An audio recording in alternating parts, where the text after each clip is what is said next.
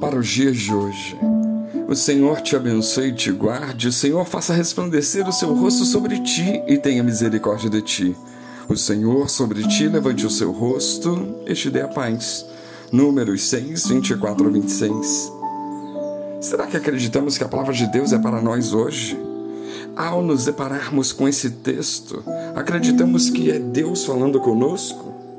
Estamos vivendo dias confusos, onde as pessoas bagunçam tudo dizendo: Isso é do Antigo Testamento, não serve para nós. Ou dizendo: Ah, isso foi escrito para os judeus, não serve para nós. Essas pessoas, na verdade, precisam é ter experiências com as Escrituras Sagradas. Somente aquele que creu na Bíblia e percebeu a mudança em sua vida através do texto bíblico é que sabe quão poderosa é a Santa Palavra de Deus, de Gênesis a Apocalipse. Ela é toda para nós hoje ainda que seja no Antigo Testamento, faz parte das Escrituras e, portanto, é apta para guiar, exortar, ensinar, edificar, instruir o ser humano para que ele tenha a direção para que ele seja varão perfeito em toda boa obra. Não foi isso que disse o apóstolo Paulo em 1 Timóteo 3, 16 e 17? No tempo onde não existia Novo Testamento, só existiam os salmos, a lei e os profetas, o qual chamamos de Antigo Testamento hoje. Portanto, essa palavra de bênção é para nós hoje sim.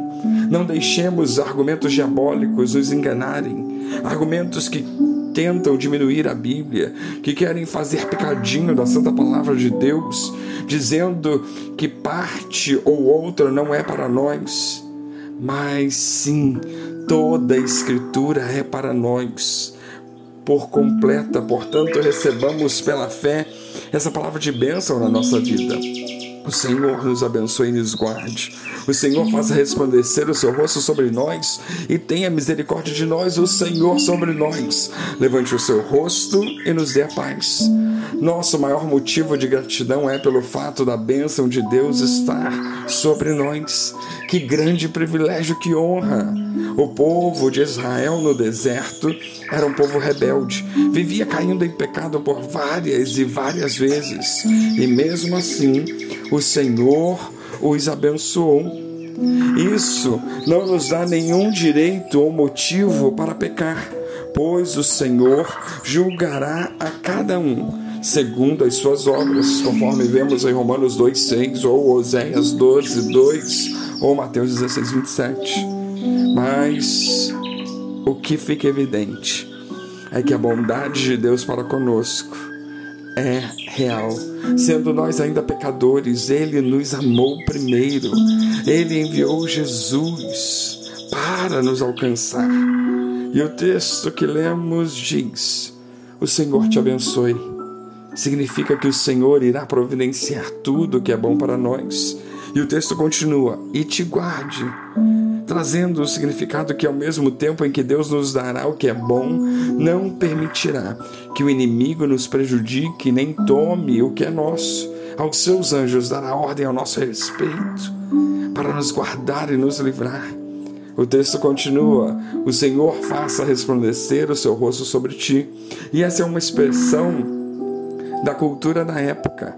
O rosto iluminado quer dizer que esse alguém está de bom humor, está nos vendo com bons olhos. E nesse caso fala do rosto de Deus, apontando para nós, sorrindo para nós, feliz conosco. Deus, quando olha para nós, ele não olha nossas imperfeições, mas ele olha o sangue de Jesus. Ele nos olha com um olhar de amor, graça, misericórdia.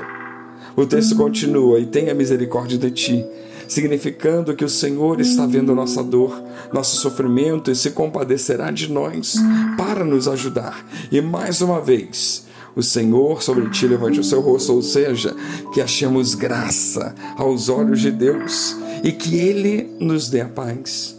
A palavra no original hebraico é muito mais abrangente do que o que pensamos é de largo alcance, envolve o conceito de interesse, segurança, saúde, tranquilidade, satisfação, amizade e paz com Deus e com os homens.